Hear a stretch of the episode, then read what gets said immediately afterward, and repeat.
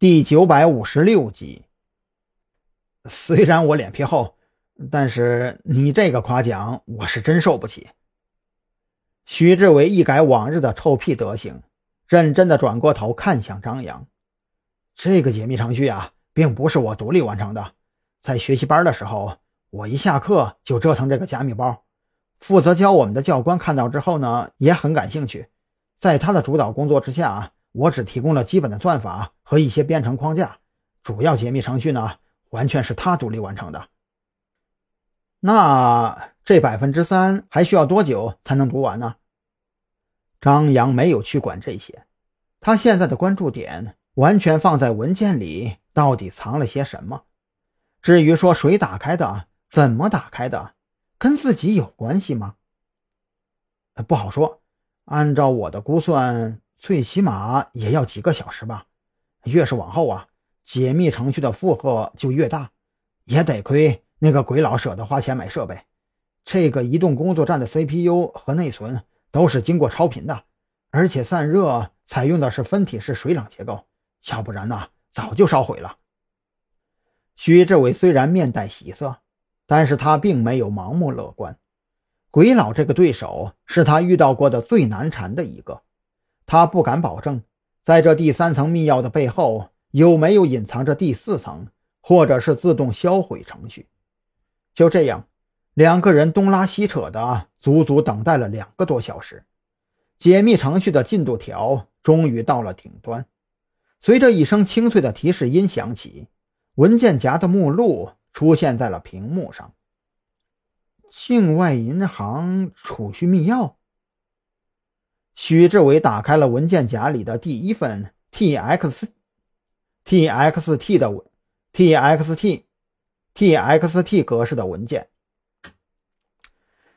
许志伟打开了文件夹里的第一份记事本格式的文件，仔细查看了一遍里边记录着的一条条的乱码之后，面色一喜的开口说道：“啊，我知道了，这家伙还真是阴损呐！把密钥程序复制出来了，然后用记事本打开，并且保存，需要使用的时候只需要修改一下格式尾缀，并且导入到磁卡载体之内，就能直接使用了。嘿，倒也真难为他了。”能看看里面有多少钱不？张扬也来了兴趣。要知道，这张储蓄卡里的余额越多，意味着鬼佬的非法所得越多，他所需要承受的惩罚自然也就会越重。只凭密钥没有办法查询，不过这难不倒司法机关，保留证据提交上去就行了。徐志伟没心情去折腾这些，他动作麻利地打开了其他几个文件。和第一份文件里隐藏的密钥相比，剩下的诸多文件大多是一些交易记录，以及鬼佬所知道的子午会各地组织紧急联系方式。相比较而言，后边这些文件对特侦局接下来的调查更为重要。等二人将这些文件挨个看了一遍之后，皆是从对方的脸上看到了凝重和庆幸。凝重的是。仅仅是鬼佬所知道联系方式的子午会组织就有十多个。庆幸的是，这些文件里详细记载了这些组织所活动的区域以及紧急联系方式。只要掌握了这个，特侦局就可以不费吹灰之力将这些文件内有记载的子午会成员一网打尽。我去找赵队，这事儿大发了。张扬深吸了一口气。